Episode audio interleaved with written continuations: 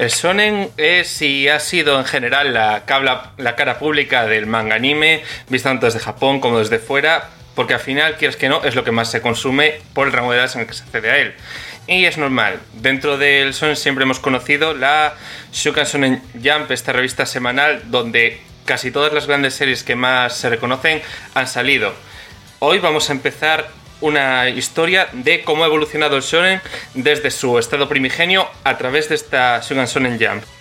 Todas estas épocas en las cuales se ha todo mucho más grande, mucho más violento. Y todo ello empezó con, la, el puño de la estrella norte. Pues allá donde se ve a la Osa Mayor, también lo acompañará la violencia. Hoy vamos a empezar hablando de Hokuto no Ken. Hola a todos, hola a todas. Bienvenidos al una semana más al Cañón Cosmo, este podcast sobre videojuegos, sobre anime que hacemos cada semana y que estamos ya con ganas de empezar este proyecto especial. Como siempre, esto no lo hago solo y está por aquí Brian. Buenas, ¿qué tal? ¿Con ganas? Bien, como siempre, al pie del cañón. Un cañón un poco brutal, en el que la gente se muere de formas extrañas a veces. Y hoy para hablar de este caso tan especial y empezar este historia del Sonen, tenemos a alguien que sé que lo ha vivido en su momento y que nos va a poder ayudar. Directamente recién llegado de las tropas del batallón Pluto de Alexandria, tenemos aquí a Juanjo. Buenas, ¿qué tal? Hola, muy buenas. Pues lo primero agradecer la invitación. Para mí es un honor estar aquí en un podcast hermano. Yo soy un oyente más del Cañón Cosmo. Hoy no soy un soldado de batallón o soy un seguidor del cañón. Muy buenas, señores. Entonces, bueno, por comenzar, dando un poco de contexto, en los 80 la Jump al principio no estaba tan extendida como ahora. La moda y las que triunfaban eran la, la Sunday y las Shonen Magazine. Y no fue hasta el inicio de esta Hokuto no Ken que empezó de verdad a ganar esa popularidad aunque estallaría más adelante con series como Dragon Ball, pero quien la pondría a la altura sería esta obra. Y no es de extrañar porque esa al final es la perfecta fantasía de poder, de creer que va a existir ese justiciero que va a llegar y va a dar una violencia, una justicia violenta, rápida y brutal a estos malhechores que de hecho existían en la época, porque en los 80 Japón era un poco peligroso en cuanto a crímenes extraños. Y es en ese momento en el cual la situación de Japón tenía mucho que ver con que los tipos malos existían y ganaban, en el que era fácil soñar con estas fantasías de poder. Y es en este contexto que nace una historia inspirada también en los héroes de acción americanos de la época, en la cual tenemos al personaje de Kenshiro, el heredero del estilo de pelea del Hokuto Shinken, el puño de la estrella del norte, que da nombre al título, y que precisamente viaja por este yermo post-apocalíptico, aunque, aunque ese apocalipsis llegase en 2010, que ahora nos queda como muy atrás, pero que irá encontrándose con gente y acabando con los malhechores que se encuentren, dando esa posibilidad de esperanza de que el amor pueda triunfar sobre la desgracia. Y entonces, en este contexto es que hace muchas cosas que no se hacían. Por ejemplo, en general no había más de peleas. Literalmente no existía antes de la llegada del Hokuto. Entonces, si antes de empezar a plantear la historia queréis hacer un comentario, sería buen momento. Y si no, empezamos ya un poco de cómo empieza el tema de historia por, por ir sentando base aparte. Eh, el único comentario que yo tengo ahora mismo es que, al menos en el anime, que es la obra que yo he visto, no el manga, también tenemos alguna escena de antes de que el mundo se volviera posapocalíptico, lo cual me parece destacable. Hmm. Sí, aunque. Sí, sí. No, yo lo que quería decir es que para mí lo, más resaltable o reseñable o que me impactó del puño de, de la estrella del norte fue lo explícito del, del producto en sí, ¿no? Era que no dejaba nada lugar a, la interpretación.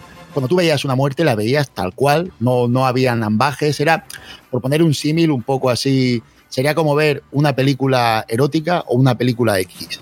Un manga de aquella época normal era una película erótica donde la violencia se insinuaba en algunos momentos, aunque había violencia, pero no era muy muy explícita, sino que yo que sé, por poner un ejemplo, el, el padre de Upa en Dragon Ball muere cuando lo mata todo Upa y Pai, pero tú no llegas a ver ese momento visceral, ¿no? No, no, no lo vives así.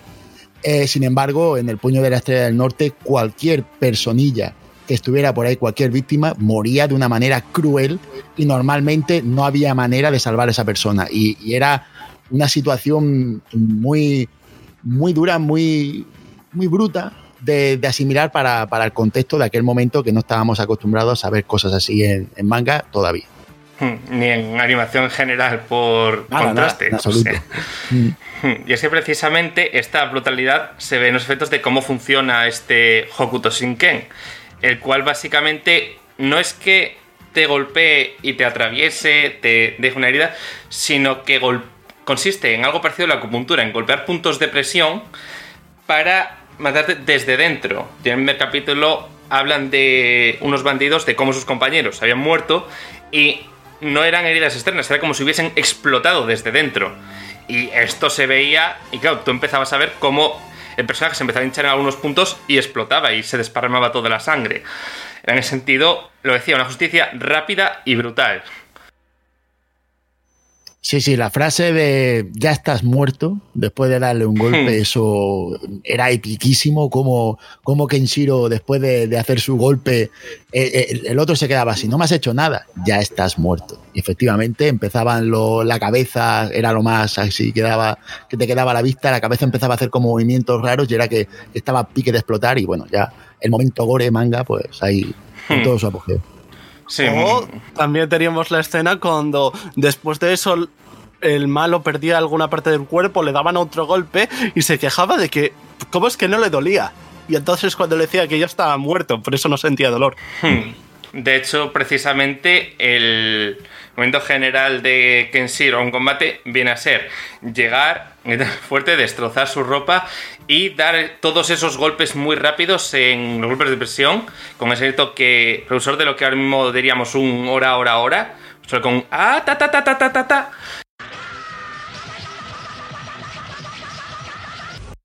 Y una vez los ha golpeado, ese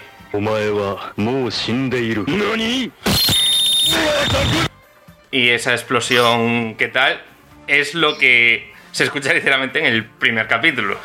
Ese como que incluso hace cosas interesantes con eso porque dices, si siempre va a ganar de un golpe, pues vaya tú qué gracia. Pero aquí hay más puntos de presión que puntos en el cuerpo. Sí. Esa es otra cosa que quería mencionar, que me parece muy buena y muy interesante, porque no es solo que tenga técnicas, es que tiene un montón de técnicas. No se repiten como pasa en otros mangas, sinceramente. Un poco la contraparte a eso es que no tendrá casi progreso Kenshiro en el momento en el cual al principio ya es un maestro y su evolución es más personal, de personalidad y como persona que física en sí.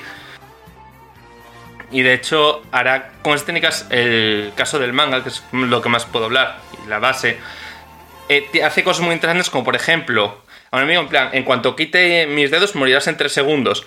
Y literalmente en el manga dura 3 paneles exactos hasta que explota. Entonces al final es una muestra de cómo funciona Hokuto Shinken y un poco cómo funcionará. Por contraparte del otro estilo que más se ve, que es el Nanto Ryuseiken, que viene a ser la Cruz del Sur en lugar de la Estrella del Norte, que es todo lo contrario, es un golpe externo como si tuviesen hecho un corte perfecto. Pero ya siendo con esto, quería empezar un poco de, de qué va la historia dentro de lo que. dentro de. que para la época pues seguía manteniendo un poco esa estructura episódica de tener un villanos por semana y un par de objetivos a medio largo plazo e ir viendo por dónde se podía seguir. La estancia, como ya decía, con Ken llegando a un grupo, a un sitio donde hay un grupo de bandidos que están un poco aprovechándose de toda la gente que pase por ahí o que iba, dándolos como esclavos o matándolos porque sí, por el mero hecho de que podían, porque es un poco lo que pasa a veces cuando a la humanidad le quitas todas las reglas. Y precisamente demuestra estas capacidades salvando a, a niña concretamente dentro de lo que es del grupo de personas y dejando un poco claro quién es. A partir de entonces, pues irá básicamente viajando por este yermo desolado Porque si se queda quieto, hay gente que necesita ayuda en otros sitios y aparte no podrá conseguir sus propios objetivos personales. Básicamente, el objetivo de Kenshiro, al principio al menos, se resume en recuperar, a Yuria, su prometida, con la cual se va a casar y la cual estaba desaparecida, porque se le había llegado, llevado un antiguo compañero, amigo, que ahora mismo su rival. Entonces busca básicamente encontrarla y recuperarla, traerla de vuelta, poder un poco vengarse de lo que hizo este compañero, sí. Cuando no sea esto, pues será lidiar con lo que estén haciendo sus hermanos, también aprendices del Hokuto Shinken, dentro de que ya desde el principio te explican de que es un estilo de kung fu el cual no tiene ramas, no tiene distintas escuelas o variantes, sino que siempre hay un único sucesor. Y dentro de que la historia es, igual que comentábamos con Nora la semana pasada, un poco los personajes van por el mundo y van interaccionando según lo que se encuentran, principalmente pegándose, porque es un poco de lo que va. En este caso, al final será sobre todo las anécdotas de Kenshiro frente a la gente que domina las distintas escuelas del Nanto y sobre todo su relación con, con sus dos hermanos Toki y Rao, que a pesar de haber estudiado el Hokuto, de una forma u otra siguen vivos. Siendo además personajes muy interesantes y opuestos, porque la verdad que Toki y Rao no son precisamente parecidos. No. En absoluto. Eh, decir que la historia a mí me siempre, siempre que la he visto me ha parecido muy heredera de, de, una, de una manera de pensar muy, muy particular y es que la influencia que tuvo la caída de la bomba atómica en Japón en, en la Segunda Guerra Mundial hizo que hubo una generación completa que vivió bajo ese miedo posapocalíptico que se vio incrementado por películas como Mad Max y tal. Y este, este manga yo creo que es eh, un fiel reflejo de todo ese sentimiento, esa sensación, esa desazón que había en la, la cultura japonesa. Y después el planteamiento de, de la historia, cómo, cómo yo siempre he pensado, qué mal lo hizo Ryukin, el, el maestro padre de, de ellos, ¿no? De, de, coger a cuatro hijos, a Yaji, a Rao, a Toki y a Kenshiro, y decirle, venga, todos sois herederos del puño, mataros por ser el puño. Me pareció un, un, hacerlo tan mal como, como podían hacer los reyes del medievo, que era tener hijos y no saber cómo soltar la papeleta. Y, y, después, como tú bien has dicho, esa iteración entre hermanos, esa diferencia, ese Yagi que era nada menos que un navajero, pandillero, cutre, eh, Rao que es la fuerza en estado puro, Toki que es la, la benevolencia y Kenshiro que es el equilibrio entre una cosa y otra, me parece muy bien llevado los personajes, todo para hacer una amalgama de, de, de, momento triste y sobre todo el sentimiento de venganza. Siempre hay venganza, tío. En, este manga lo que más me llama la atención es que casi nunca puede hacer el bien Kenshiro. Él puede vengarse del que ha hecho las cosas mal, pero casi nunca puede salvar a nadie. Siempre muere la gente inocente y Kenshiro lo único que puede hacer es vengar esa muerte. Es una historia de venganza desde lo más simple hasta lo que es la historia en general, que es la venganza en, en estado puro ahí quería llegar yo, porque inicialmente, sobre todo cuando acabas la primera parte, la parte de que estás sin, tú puedes llegar a pensar, ha sido el viaje de un héroe. Se ha convertido en una leyenda, Kenshiro, el hombre de las siete cicatrices. El que ha ido por ahí salvando a pueblos. Pero es que en cada pueblo al que llegaba era un pueblo al que atacaban y a gente a la que mataban. Sí, yo creo que también hay un poco de, de mensaje cultural que también es muy japonés y es, es, que, que tú seas bueno no te va a salvar de nada. Hay que mojarse para, para salvarte, ¿no? Y entonces la bondad lo único que te va a llevar es a morir de una manera cruel y sin poder eh, actuar. Y tienes que ponerte, tienes que meterte en, el asunto, tienes que ahondar en, la bondad no solamente como concepto, sino como acción. Es decir, no por ser bueno vas a vivir, tienes que actuar y Kenshiro es el que actúa, es el salvador, pero él solo no te va a salvar. Yo creo que es también un, una manera de, de, enseñar a la gente lo que es una manera de pensar muy japonesa que, que es algo transmitido de esta manera. De hecho, hay muchos personajes que insisten en que en ese mundo que queda no hay, no hay lugar para la bondad, para el amor, y que en Shiro es todo lo contrario. Lo que se acaba dedicando es a que decide querer proteger todas las muestras de eso que siga existiendo. A la gente que de verdad está luchando por ser buena en un mundo así, Y por otro lado, como ese, vale, has matado a los bandidos que había.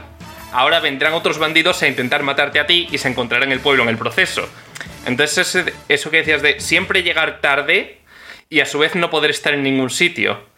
Que de hecho me parece que parece muy bien esta frase del primer capítulo de donde esté la estrella del norte estará también la violencia, de que al final vaya donde vaya siempre va a haber violencia y muerte en su camino, sea porque se la encuentre o sea porque venga detrás de él. Y por eso que ve, por ejemplo, el caso de Rao, este personaje que básicamente quiere ser el más fuerte que hay y dominar por encima de todos y las relaciones no valen para nada y todo este discurso, al final es... Tengo que pararle porque lo que he decidido proteger es justo lo contrario. Y le da todo ese contraste que es también lo que decíamos de este intento de mensaje de no vale con que seas bueno, sino que tienes que hacer algo y cuando lo hagas que sepas que no todo va a tener por qué salir bien. Claro, claro, la bondad es más que un, un concepto, sino es un estado. Y ese estado va, está siempre siendo atacado y, y el fuerte no te va a ayudar, tú te tienes que ayudar y, va, a, va a caer gente por el camino. Y Kenshiro, por, por mucho que valga, no va a llegar a, a solventar la papeleta. Así que al final tienes que ver cómo hacerlo para tú mismo sacarte las castañas del fuego, que es un poco la moraleja de las situaciones generales de ese mundo posapocalíptico, ¿no? Claro, si hay gente intentando tener un pueblo, intentando conseguir tener un lugar donde vivir, vale, eso, que en sí lo puede acabar con los bandidos que llegan a la vez que él. Pero eso no quita de que siga habiendo bandidos por todo el mundo.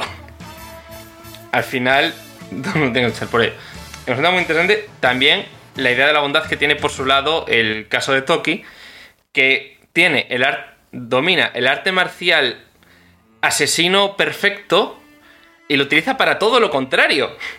Dice, vale, si hay puntos de presión que pueden hacer daño a la gente y matarlos fácilmente, seguro que hay alguna forma de utilizarlos para todo lo contrario, para ayudarles, para que se recuperen de sus heridas, para lo que sea.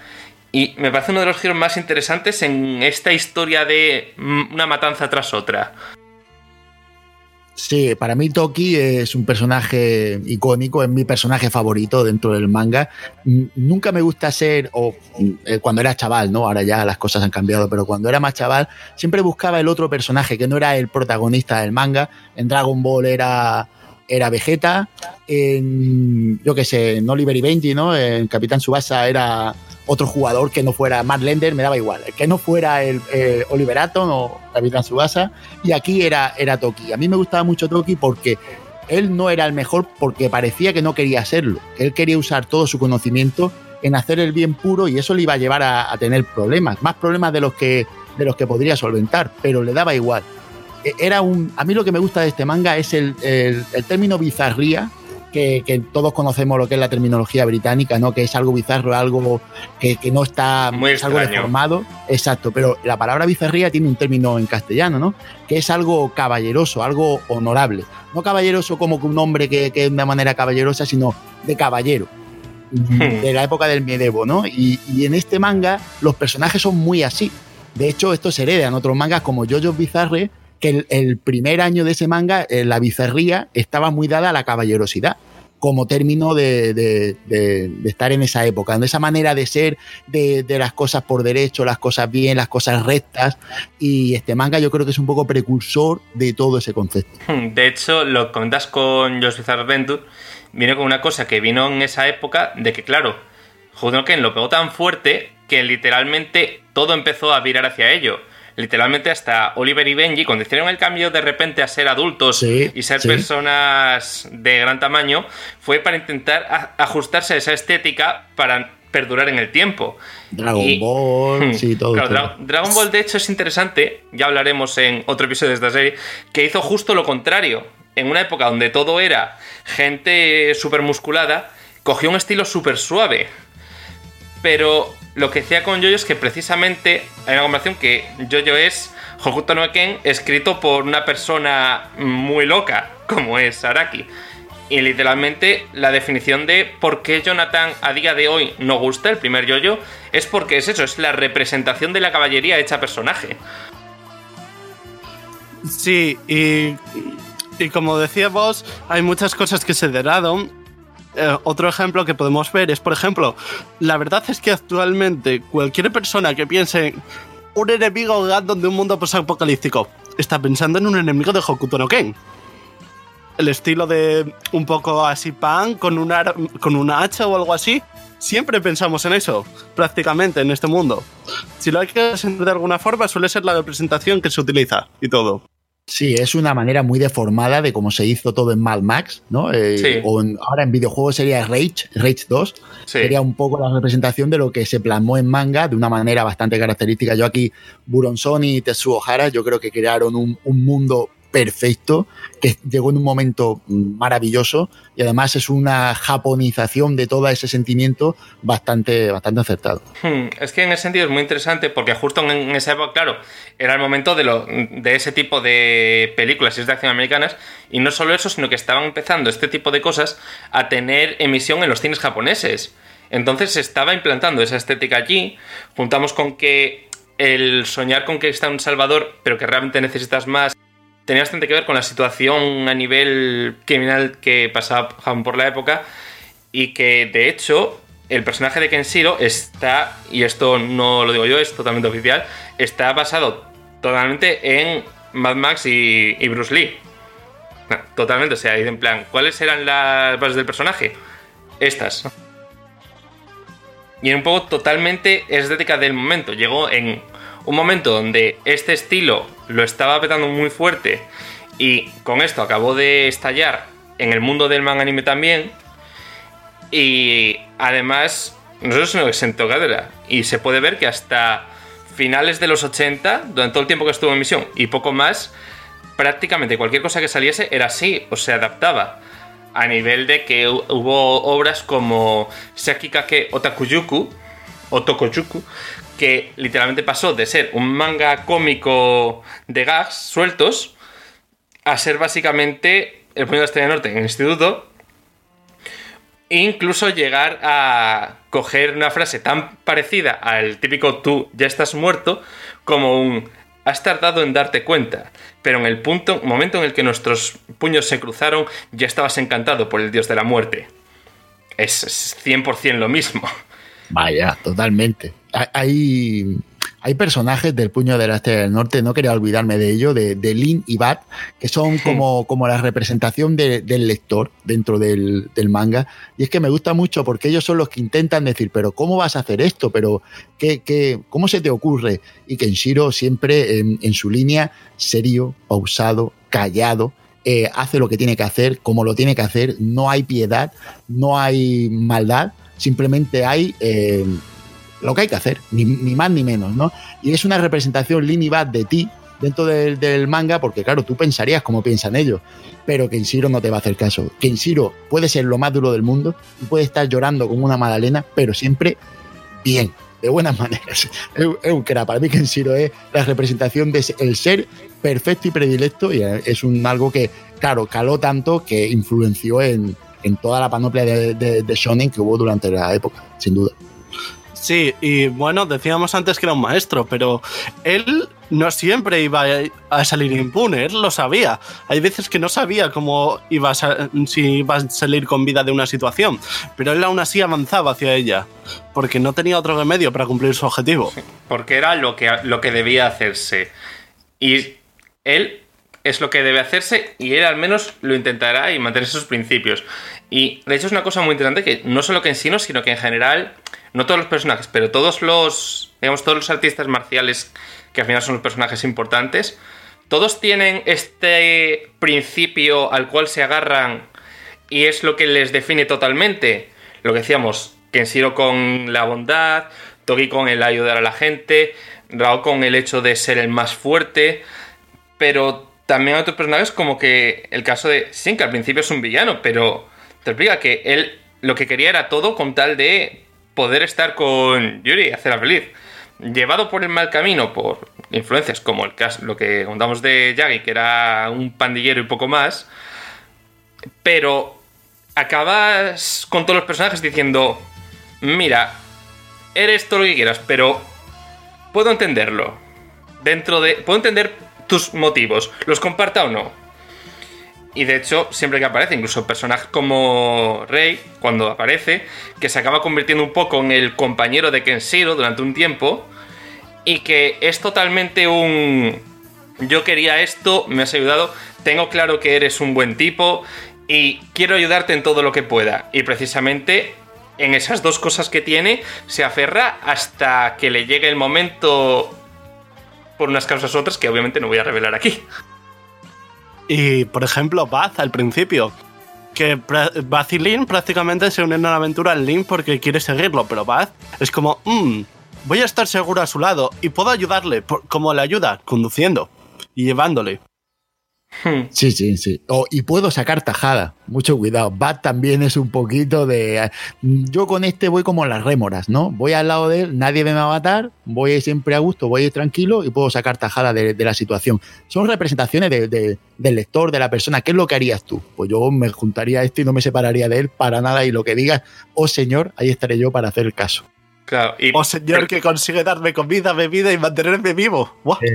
claro, porque aparte, bueno, porque se va viendo como a poco, un poco los tres se van cariñando entre ellos. Aunque Kenshiro tenda a no mostrarlo porque él ante todo hay cosas que deben ser hechas y deben hacerse. Pero sí que se va notando esa relación entre ellos. Y me parece muy interesante el hecho de que Liz y Bat se representen como niños.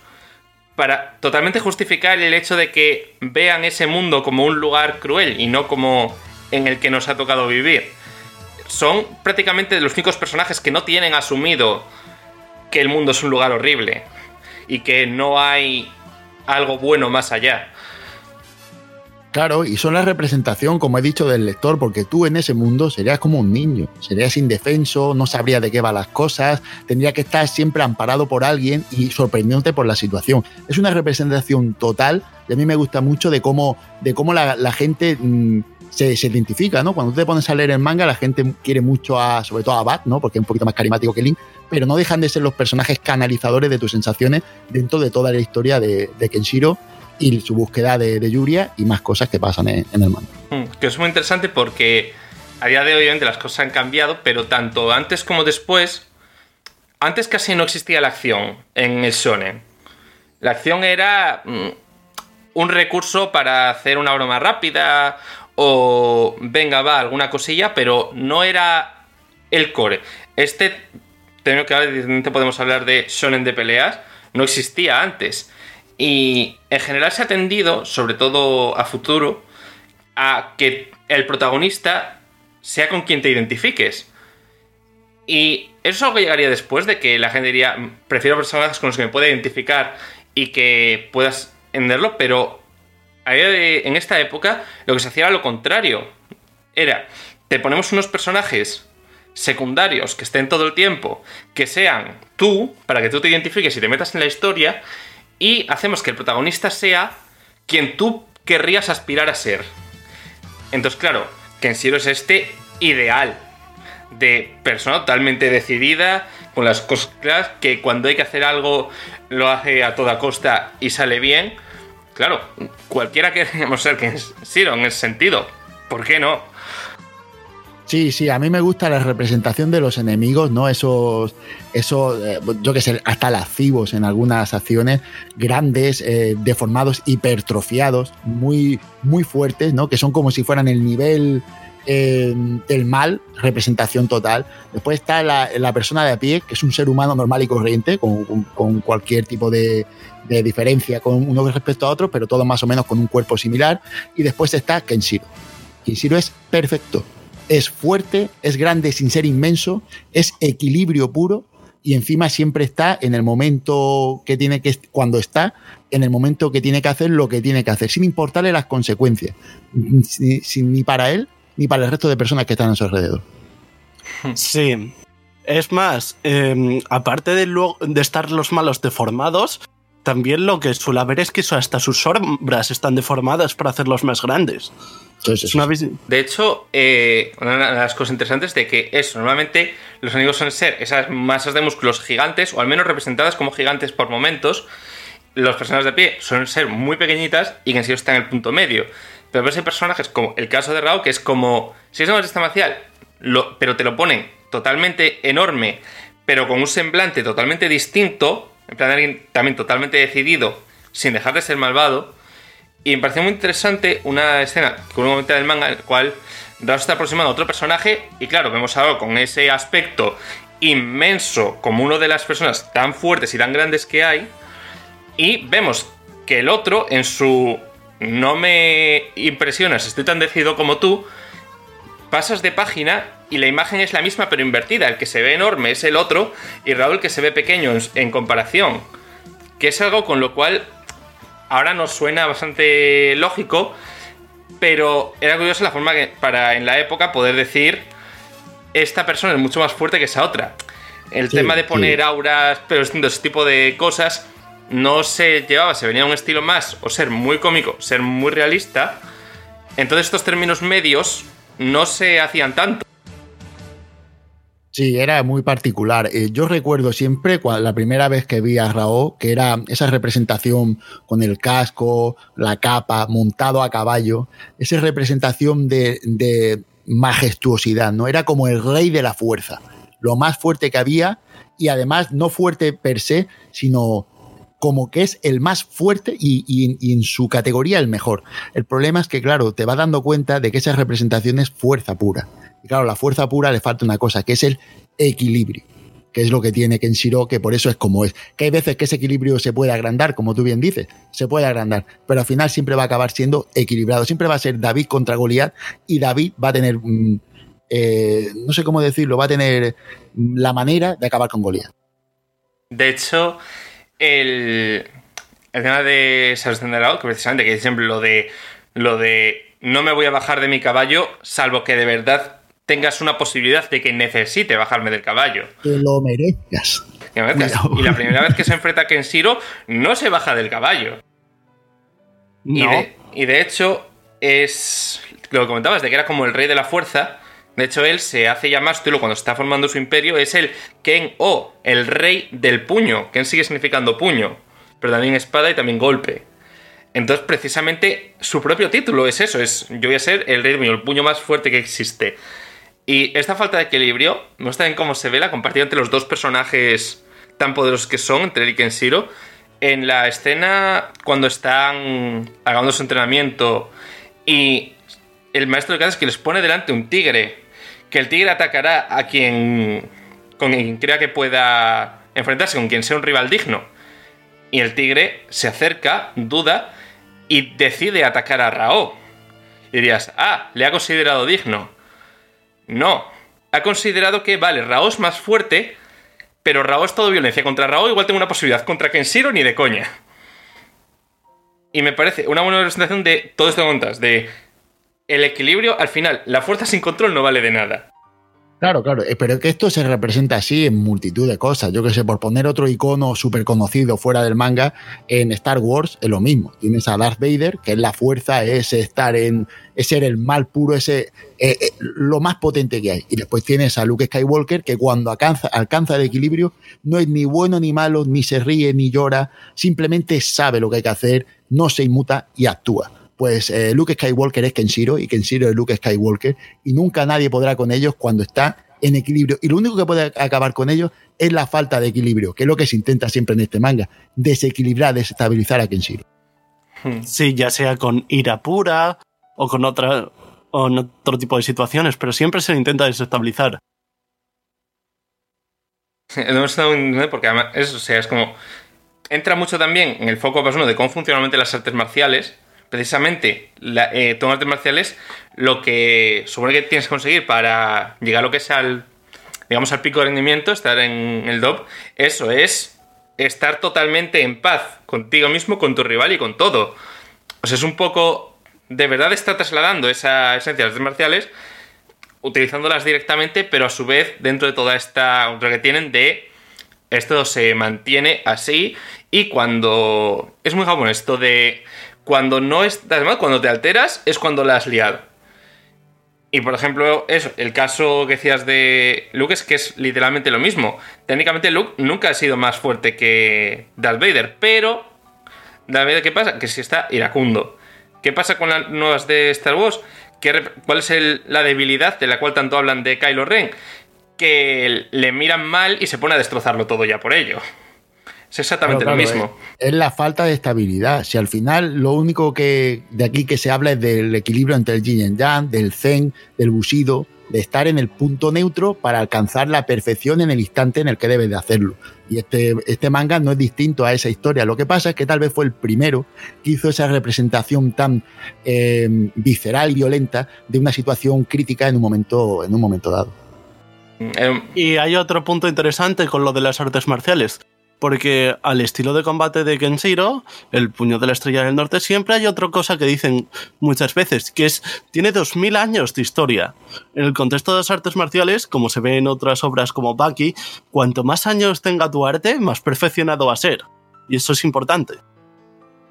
Sí, es verdad que es algo que sé, por ejemplo, cuando hay un personaje que empieza, por decirlo, a estudiarse el mismo del judo, es decir, en plan, ya lo he dominado por mí mismo, y precisamente cuando le derrotan es totalmente un ¿de qué vas? ¿Te crees que tú solo vas a competir con 2000 años de avance en esto? 2000 años sin ramificaciones de solo centrarse en la base. Porque eso es una cosa que les pasa a artes marciales, es que pues cada persona acaba adaptándolo a su a sí mismo. Y con el judo no pasa eso. Porque es literalmente el, el equilibrio de la rectitud. ¿Por qué no pueden existir varios? Porque si existen varias personas, también ese ideal de justicia tomaría distintas formas. Y la idea es que es algo que se mantenga lo más cercano posible. Pues cuál es el punto hasta en cual las escuelas rivales tienen ese respeto por el Hokuto. Sí, todas ellas conocen el Hokuto. No lo, no lo podrán practicar, no, ah, no conocerán todas sus técnicas. Alguna postura habrán oído hablar de ella, pero todas lo conocen y lo respetan porque tienen miedo. Claro, la, lucha entre la Cruz del Sur y el Puño de la Estrella del Norte, que es como esta representación del yin y el yang, no deja de ser eh, la representación de dos maneras de ver el bien. A mí me gusta mucho eh, ese tipo de lucha que también se ve en Bola de Dragón, ¿no? Con, con Vegeta y Goku, que al final son dos personas distintas que lo único que quieren ser es el más fuerte, ¿vale? Y uno lo hace de una manera buena y otro mala, ¿no? Podríamos decirlo así. Pero al final los dos quieren ser el más fuerte y, no les importa un poco cómo conseguirlo, lo que pasa es que las maneras son bastante distintas. Pues aquí eh, lo que ocurre entre la- las dos técnicas son las mismas. De hecho, les pasa lo mismo, ¿no?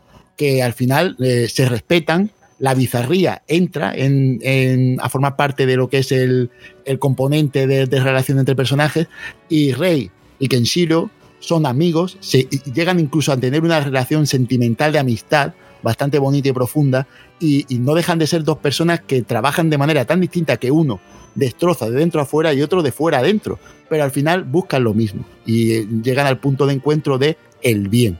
Y ahí es donde está el, asunto de, de este manga. Es que es muy bonito, la verdad, el trasfondo filosófico de, de esta historia. Y es increíble para... de aquella época tenía una serie de recursos narrativos mucho más reducida que el que puedes tener a día de hoy. O sea, cosas como Boku no Academia, Black Clover, todas las que están saliendo ahora, claro, tienen mucho a sus espaldas de ya saber, haber probado mucha gente antes cómo representar las cosas. Es que estas cosas no se hacían antes. O sea, existían, estaban, y por ejemplo, pocos años antes, eh, Mazinger Z inventó el género mecha y en los mechas literalmente se hacía un poco lo mismo, solo que se trasladaba lo otro a, hacerlo a través del robot, pero realmente se interpretaba mucho menos la parte humana, porque como al final estás viendo un conflicto tan, con cosas tan grandes, que es, era muy fácil olvidarse de los personajes.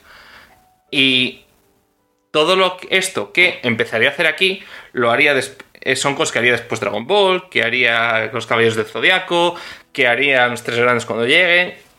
Es algo que se empezaría a trasladar un poco lo que es por todo el medio, incluso más allá, porque esto, claro, son valores globales que de alguna manera han sabido representar con algo que siempre tiene su cosa de ver, que al final tú estás viendo una escena de acción, pero aunque estés viendo una escena de acción, estás con el contexto en la cabeza, porque no es llega Kenshiro, llega Rao y se pegan, sino que tú sabes lo que representa sus ideales, el por qué están ahí de uno y del otro. Entonces, estos choques que no son peleas por el hecho de peleas, sino que son realmente encuentros de ideologías y de formas de entender el mundo que chocan y que vemos representado visualmente con un enfrentamiento violento, realmente es lo mismo que si fuese una discusión, solo que es mucho más fácil de entender. No te están pidiendo que pienses, te están pidiendo que veas cómo esas ideologías chocan.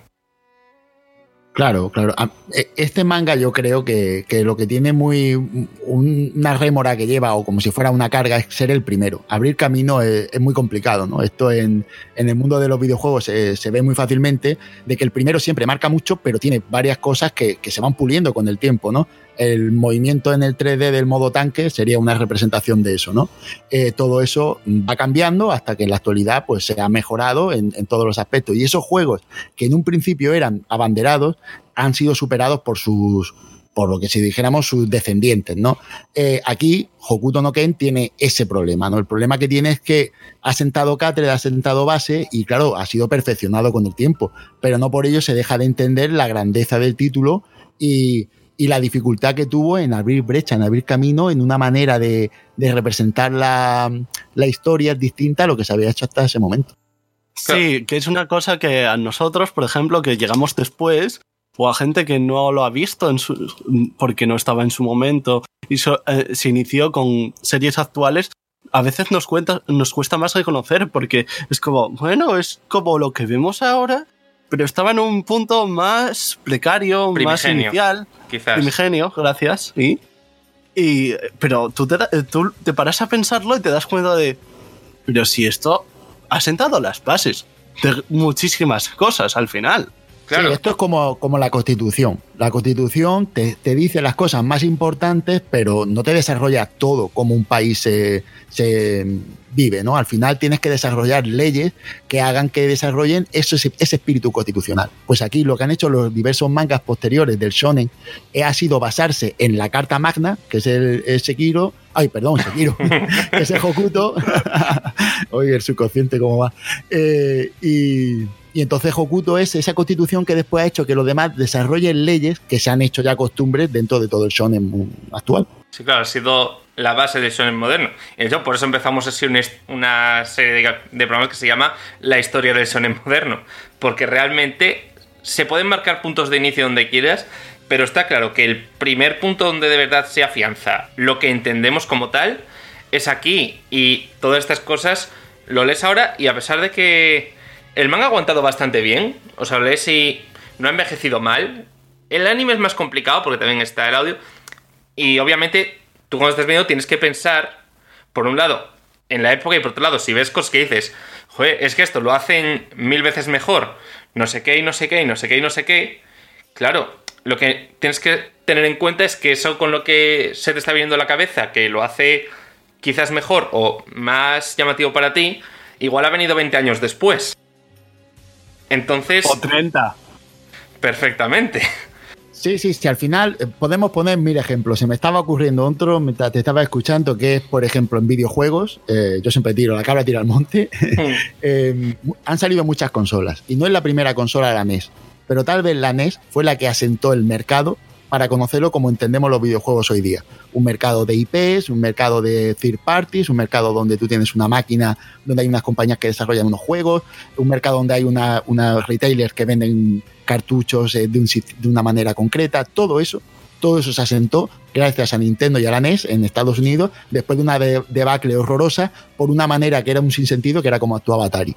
Pues Hmm. Eh, mm, Hokuto no Ken es eso. Es esa Nintendo que llegó y dijo, mira, aquí cada uno que haga lo que quiera, pero las cosas se deberían hacer así. Y tal fue el, impacto que todo el mundo al final actuó del mismo modo. La historia del viaje del héroe se explica en el shonen como se explica en, en el Hokuto no Ken. Y a mí me parece una momento de sacarlo aquí lo que es la parte objetiva porque ya podemos seguir dándole vueltas a lo importante que fue y efectivamente como todo a partir de ahí. Y claro pues por ejemplo lo que decía uno de los problemas es que en cuanto a físicamente habilidades y más que en sí lo apenas evoluciona. Y eso es algo por ejemplo que es lo que hizo importante a Dragon Ball. Porque cogió esa idea y dijo, vale, voy a coger un estilo más suave que pueda, que pueda apelar a más gente y voy a, en lugar de empezar cuando con este Kenshiro, que ya es un maestro, en lugar, podría haber, si fuese a hacer lo mismo, digamos que habría empezado justo después de Goku vs. Freezer, cuando Goku ya alcanza lo que vendría a ser uno de sus puntos álgidos. Pero en lugar de eso empieza cuando Goku no es más que un niño muy fuerte que es antes pero que va a poder perder y evolucionar. Y ese tipo de cosas han venido después de decir, vale, voy a coger esto y le voy a dar esta vuelta. Así que, que las por aquí y que sí quería aprovechar de claro, nada, unos minutos más a contar un poco de lo que es que me intentéis. Por un lado, quiero primero que me digas qué te, tal te parece que ha aguantado el anime, tú que has estado revisándolo hasta literalmente hace un rato.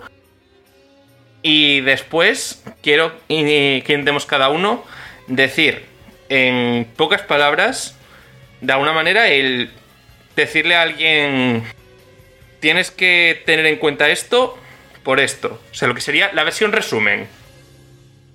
Así que se me cuenta primero qué tal ha aguantado la adaptación. Eh, la adaptación, la primera, claro, ha aguantado relativamente bien el paso del tiempo.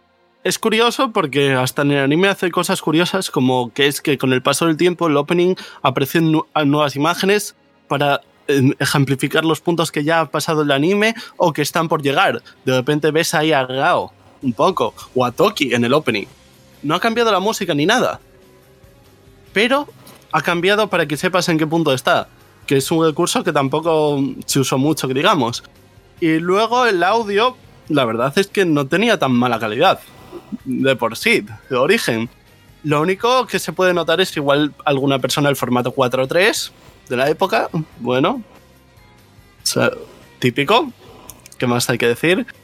Y nada, la animación es para la época, pero realmente como es muy visual, intentando imitar mm, paneles del manga y esas cosas, la verdad es que aguanta muy bien el estilo. Yo en particular, si puedo hacer una, una o una, una apreciación, eh, yo recomiendo el, el, manga, el original o el anime base, el original lo recomiendo a, a, todo el mundo porque creo que está bastante vigente. También quiero decir una cosa, yo lo vi en su día y por lo tanto yo no lo veo pasado de moda. Entiendo que gente que no lo viviera en su, en su, en su contexto, en su momento, tal vez sí le vea las carencias. Yo no se las veo pues porque lo, para mí no es algo retro, personalmente hablando, ¿vale? El retro soy yo. Em, el asunto es que no recomiendo que se vayan a otros productos que son mm, como si dijéramos secundarios. Hay por ahí un Hokuto no Ken 2 o hay un Shin Hokuto no Ken que, vale, si eres muy fan, si te gusta mucho, tírale porque es simplemente ir ampliando la, historia y tal, pero no tiene ni la mitad de fuerza ni, ni la mitad de carisma que este Hokuto no Ken original, por lo que ha dicho antes eh, Jojor. Eh, yo creo que el manga, uno de los carices que tiene la falta de evolución, y eso después se vio ampliamente superado con, otros ejemplos que, como bien has dicho, como Dragon Ball, y fue lo que vieron los creadores de manga, los mangakas, vieron que por ahí se podía evolucionar. Pero este manga tiene ese problema, y es que evolutivamente hablando, no pueden ir más allá porque ya están en, la cima. La cúspide es Kenshiro. Y entonces, más de lo que vas a ver esa historia sería redundar en el mismo ejemplo una y otra vez, que básicamente es lo que pasó. Sí, amplias el argumento, pero lo que es, lo que ha demostrado no va a cambiar. Eso estoy de acuerdo completamente. Es como la saga de Célula, la saga de Boo, no deja de ser repeticiones de la saga de Freezer. Hay un momento de, estancamiento, pues aquí eso pasa con, las continuaciones de Hokuto no Ken, en mi humilde opinión. Sí, y de hecho, bueno, yo eso, eh, también diría, la que queréis, sea el sea el manga, el manga sí que la venta, de hecho, hay una edición de ahora que están sacando, además de la versión con más capítulos en cada tomo. Y literalmente me sorprendió en estos últimos meses de pasar a lo mejor, aunque sea en plan corte inglés, en game, y que tengan ahí en primera plana tomo de El puño de la estrella del norte. Me resultó curioso. Y que es importante, aunque no la veáis entera, que le echéis un ojo y ver un poco, volver un poco atrás, ver un poco de dónde viene todo. Porque obviamente todo se puede ir mejorando, pero yo eso, hay que verlo porque está todavía al orden del día y aún así se puede ver ahí mucho de lo que tendremos después. Sí, Y yo, antes de acabar, lamentablemente, tengo que decir que no todo lo que vi en la serie era bueno. Hay un par de. Hay algunos detalles que me llamaron mucho la atención. Como que, por ejemplo, es un mundo posapocalíptico bastante muy bien llevado hasta el punto de. ¿De dónde sacan la gasolina a veces? Porque la gasolina. Todos los malos tienen vehículos motorizados, hay gasolina infinita. Pero luego usan hachas de armas. Es como la tecnología da giros raros. Y luego el otro único problema que viene en el anime fueron un par de capítulos en la primera parte que eran completamente únicos del anime, en los cuales, sinceramente, no se le estaba bien inventarse trama de aquella. E incluso Kenshiro usa unos nunchakus que se saca de la nada y otras cosas raras. Bueno, pero Son- lo- los nunchaku dan para bien, ¿eh? Porque, por ejemplo, en, en esa versión de Doom que hay modeada con Hokuto no Ken, no sé si lo habéis probado, es una, es una delicia, se llama Hokuto no Doom. El, No. el hecho de que puedas usar nunchakus hace que tenga variedad de armas, puños, patadas y nunchakus. Así que hay que darle las gracias, aunque sea solo por ese detalle. Pues sí. De nuevo, Pues sí. Quizás esos rellenos, quizás la pega que tuvieron es que igual- No sé, tú sé que los ha visto de poco. Quizás intentaron demasiado inventar trama cuando los primeros personajes ya formaban su propia trama. Sí, intentaron hacer una subtrama de un par de capítulos de duración o cosas así, pero mm, se fueron un poco de fantásticos en esos puntos. Era como si algún personaje usaba magia y todo, prácticamente. Es que eso es el mal del anime. Yo siempre he pensado que el anime es peor que el manga por el relleno que, se le crea para, para ampliar la historia del manga y pues, tener más episodios, ganar más en publicidad, lo de siempre. El, tema económico suele, suele cargarse la, la trama original y ese, para mí el anime falla muchas veces por eso. De hecho, me hace mucha gracia que mi hermano, que es el que de verdad sabe manga entre, entre él y yo, sabe del asunto, es el otaku, siempre que me pasa alguna serie, me las pasa diciendo de tal episodio tal episodio, no los veas, de tal a tal, no los veas. Y es porque no son, no, no son nada, son relleno puro y duro, además del malo. Sí, el, el problema con desde malo es que si no tienes una lista o algo, igual llegas ahí, no te das cuenta, y a lo mejor cansas y no vuelves, y es una pena que igual mucha gente se acabe quedando atrás por capítulos que realmente se podían haber saltado.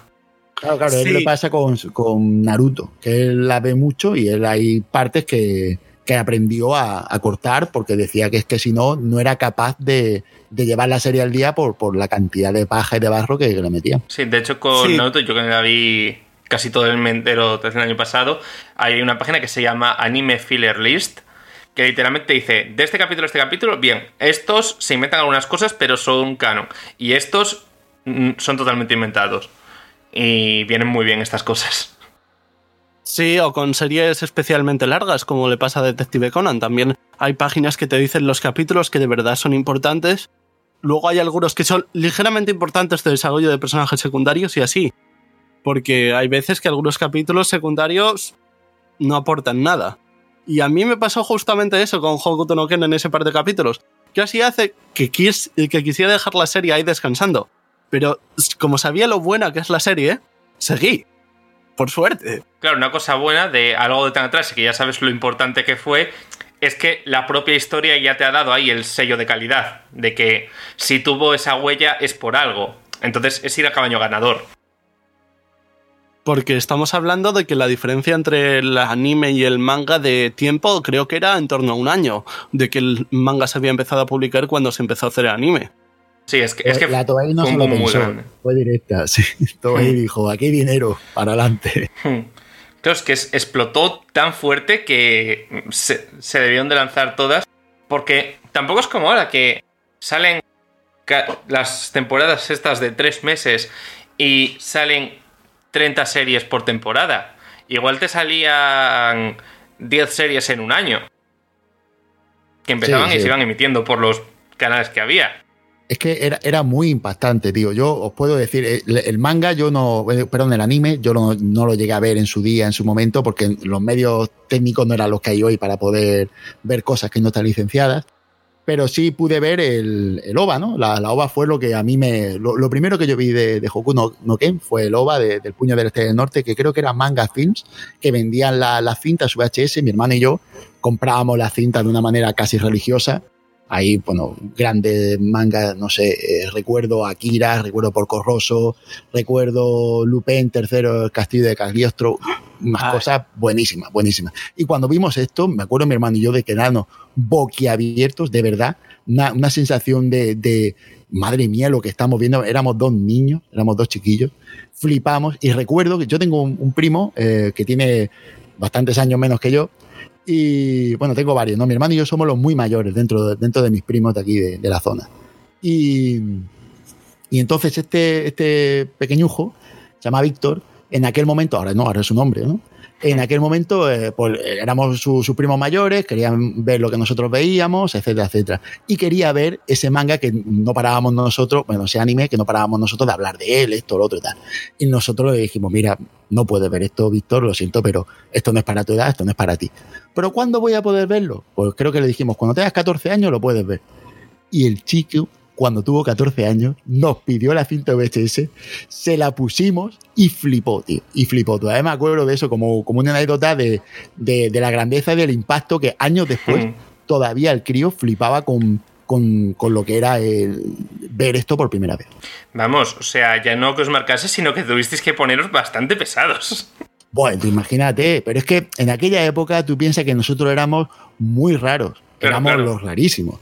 Éramos los dos eh, espantados, la gente se iba a jugar al fútbol, a- al escondite, a las cosas estas de, de- de niños de antes, y nosotros no, nosotros estábamos prácticamente, éramos pre-millennials y nosotros nos dedicábamos a videojuegos y a, y a manga. Mi hermano le tiró al manga, yo le tiré a los videojuegos, pero siempre ha habido ahí un poco de sinergia, de conexión. Yo a mi hermano le, siempre le voy recomendando cosas y él a mí.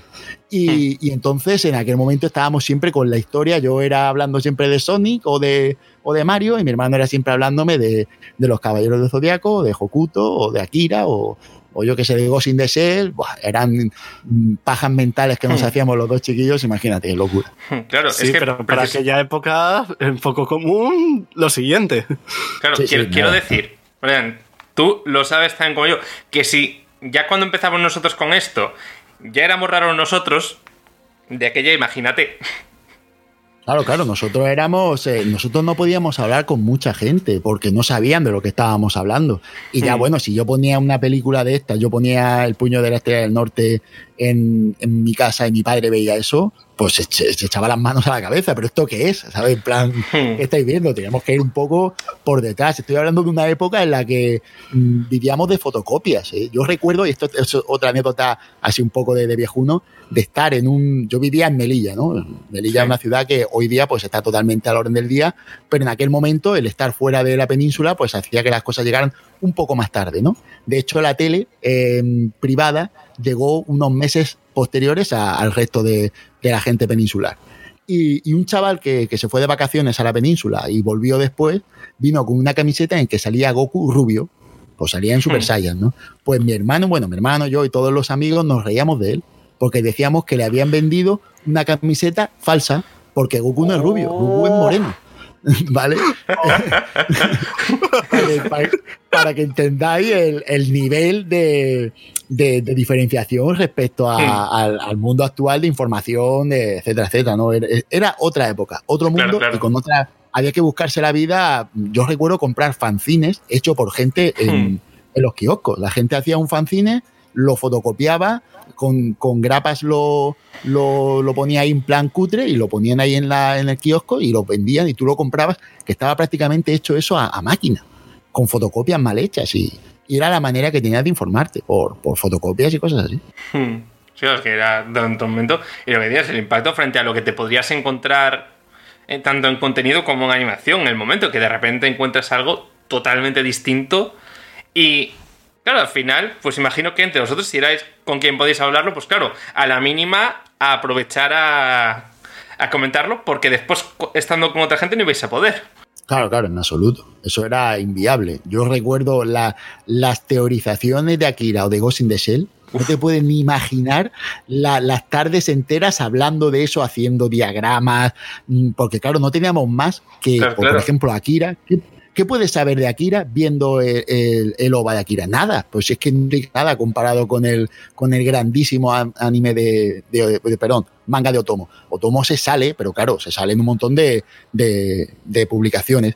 Y en un OVA no puedes meter todo eso. Claro. Pero imagínate cómo teorizábamos los dos intentando desentrañar la historia de Tetsuo, de Kaneda, tal. Todo eso Claro, claro, porque Akira, claro, fue una película fabulosa y es la que que empezar a explotar lo que es el, el mundo del anime manga en Occidente. Y suena muy raro decir que lo que fue la expresión de significado fue la película y aún así la película es solo una muy pequeña parte de lo que es Akira precisamente. Y es pues lo nada, que decías en con. Akira Ghost in the Shell, pf, si ya da para pensar eso, teniendo wiki delante, imagínate sin ellas. Sí, vosotros os hacíais vuestra propia wiki. Exacto, éramos nuestra wiki. Nosotros nos poníamos y teorizábamos y después era bonito ver cómo era una cosa parecida a Dark Souls. Tú te hacías tu historia y después eh, habían círculos, eh, ampliando círculos con el tiempo, con los años. Poco a poco la gente pues iba metiéndose en el mundillo, en el sector, poquito a poco pues iba evolucionando el asunto. Y entonces confrontabas tus teorías con las de otros e ibas ampliando y te iban haciendo ver cosas o tú ibas haciendo ver cosas a otro y era pues, un poco una manera de, de ir eh, haciendo el, el canon del asunto, aunque después ya con el tiempo lo que llegó era el canon real, ¿no? Pero en el primer momento el canon te lo hacías tú con la gente. Claro, había que unir las piezas como se podía. Exacto. Oh, pues muy interesante todo. Bueno, Ahora que ir cerrando hoy por aquí, vamos a. Bueno, lo de siempre. Cualquier cosa, cajita de comentarios de iBox, el correo y redes sociales en la sección de este audio. Esta serie de la historia del Sonen moderno, ¿cuánto va a durar? Mucho. Tenemos puesto cuántos programas salen por cosas de las que. puntos en los cuales sabemos que tenemos que parar sí o sí. Y esto va para muy largo. La idea, por lo que comentamos, es intentar, al menos intentar, que todos los meses haya uno. Se intentará cumplir. Lo que pasa es que hay que leer y buscar mucho, pero se intentará cumplir que sea que todos los meses uno. Entonces será. Habrá dos programas de videojuegos, uno de anime, como venían hasta ahora, y otro de, de esta índole, para ir haciendo ese repaso de cómo hemos llegado hasta el punto donde estamos. Sí, y la idea me encanta a mí personalmente y a ti también. Era un proyecto que teníamos ganas de traer, la verdad. De hecho, tú sabes bien que más o menos esto, con un foco u otro, yo intentando buscar la forma de sacarlo desde antes de empezar. Sí. Y además nos ha encantado poder empezar esta gran, este gran proyecto con un invitado tan especial. Muchas gracias, muchas gracias de verdad. Yo, eh, mi admiración porque el- la serie que estáis abarcando es muy grande, pero también es un proyecto muy bonito. Hay mucha historia y hay Hmm. un nivel de, de- de publicaciones muy bueno. Desde aquí mi agradecimiento total por, por dejarme participar en esto, por dejar contar mi- mis batallitas de abuelo. Y no, no puedo aportar tanto como conocimiento como vosotros, pero sí puedo aportar edad y la edad te da contexto. Así que por ese Claro. lado, muchas gracias y Claro, lo que decíamos de que yo puedo leerme otro que quiera, puedo comentar de cosas de la época, pero al final, lo he contemplado, de que al final quien lo, vi- quien lo vivió tiene una perspectiva que no es lo mismo que. Vale, sí, hay gente que lo vivió que dice que esto, hay gente que dice que lo otro, pero no es lo mismo que tener aquí, tener las anécdotas y tal. Así que muchas gracias por pasarte. Y vemos cuando se puede sacar el siguiente, que imagino, por lo comentado, que el que haya llegado hasta aquí ya se imaginará sobre qué irá.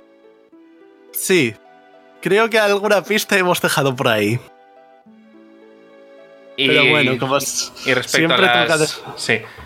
Y respecto a las lecturas de la lectura de comentarios, con- veréis que no hemos leído los comentarios del anterior programa de anime. Leeremos esos en el siguiente de anime regular y en estos episodios se leerán los del anterior de la serie por mantener un poco esa coherencia de estamos en esto, estamos en lo otro. Pero bueno, Sí, así que tenéis sobre un mes para decir vuestras impresiones de Hokuto no Ken. Que en ese mes igual hasta podéis veros la entera. y bueno, pues con esto me despido. Muchas gracias por escucharlo y nos vemos en la próxima. Yo también me despido, me quedo aquí al pie del cañón como siempre. Y pues nada, un saludo a todos y nos vemos en, en otros lugares con, con muchas ganas de seguir el Cañón Cosmo. Un saludo, chao, chao.